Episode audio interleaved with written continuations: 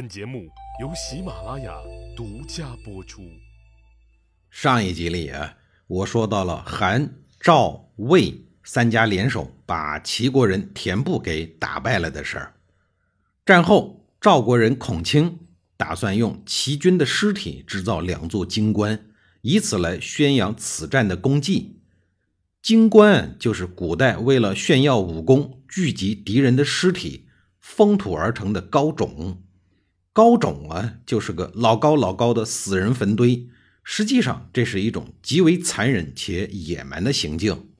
他的手下宁月提出了建议，说：“这样不好吧？收尸这种事儿又脏又累，还晦气，还是让齐国人去干吧。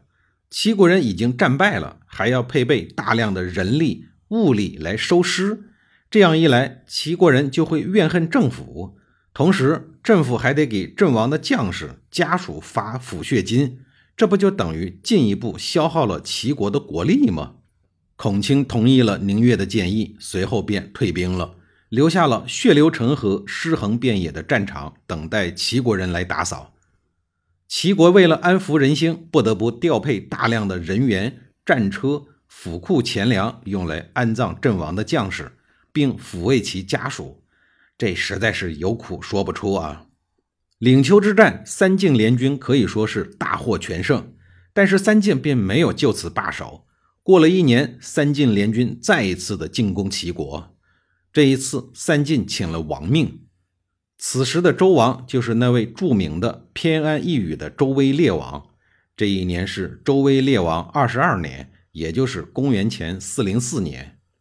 会盟的时候，三晋还拉着日薄西山的傀儡晋烈公参会，共同商量搞齐国的大事儿。实际上，经过一百多年的兼并掠夺，此时的中原大地上尚存的诸侯国已经屈指可数，已经很难再组织出像样的会盟盛况了。晋国主要邀请了越国和宋国这两个大国，结果宋道公在路途中就病逝了。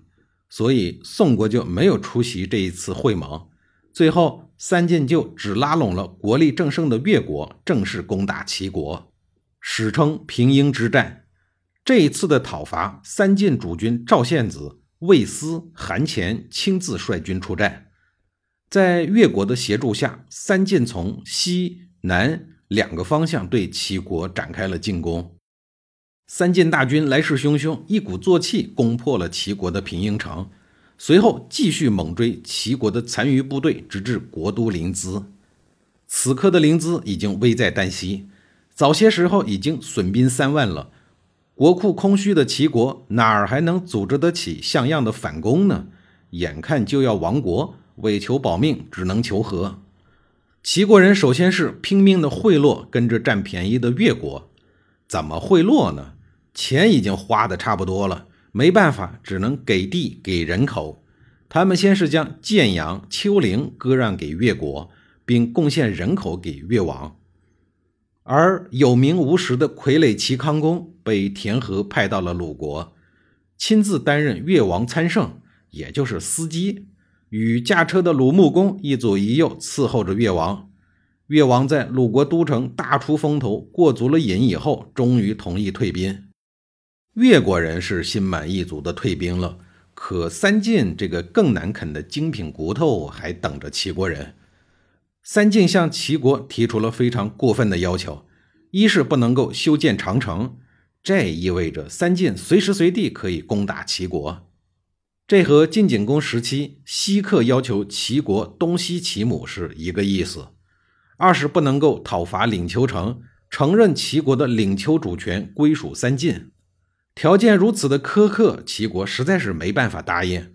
可是不答应又没有办法让三晋退军，这就让田和陷入了两难的境地。田和的下属阔子对田和说：“主公，你必须接受这个条件。”田和说：“这个条件实在是难以接受。”阔子说：“主公有所不知，三晋攻打齐国不为利，而是为名而来。三晋伐齐可不是为了占领什么地方。”而是求名于各国，因为三晋虽然实际上架空了晋国，但是名义上的晋国并没有灭亡。晋烈公不是还活得好好的吗？只要晋烈公还活着，那么三晋的政治地位就始终是卿大夫。三晋此举就是为了自己能够证明以诸侯之位攻打齐国。我们看到三晋攻打齐国，哪儿是来打仗啊？明显是来作秀，既要周天子给亡命，又要晋烈公会盟诸侯，这个意图再明显不过了。那该怎么办呢？田和说：“咱们到周天子那儿帮他们证明，让周天子封他们为诸侯，他们必然会退兵。”阔子说道。田和一听，事到如今也只好如此了。阔子的这个提议在齐国国内引起了很大的争议，有不少人都提出了反对的意见。但摆在他们面前的问题是：如果不能提出更好的解决方案，就只能答应晋国人的要求，否则就没法让他们撤军。想来想去，似乎也没有什么别的选择。甭管是白猫黑猫，抓住老鼠就是好猫。到底能不能退敌，也只有试一试才知道。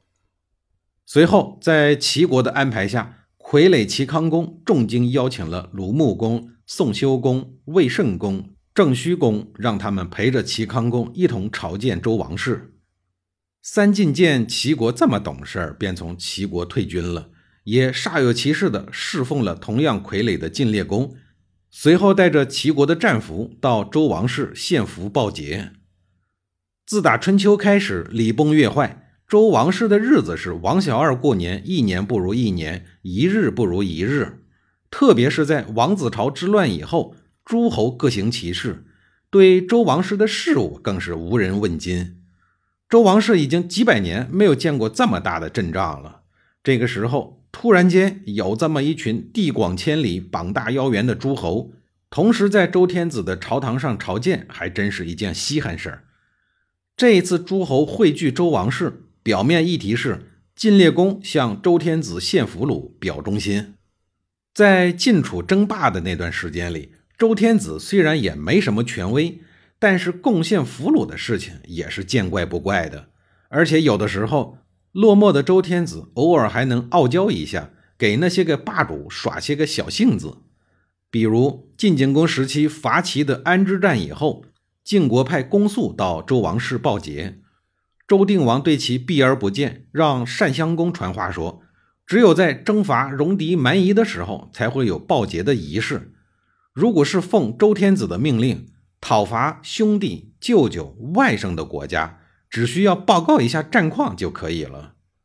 可如今时势异也，周威烈王的谥号虽然听起来很虎气，可他终究没有胆量去违逆三晋的本意。哪儿还敢提反对的意见呢？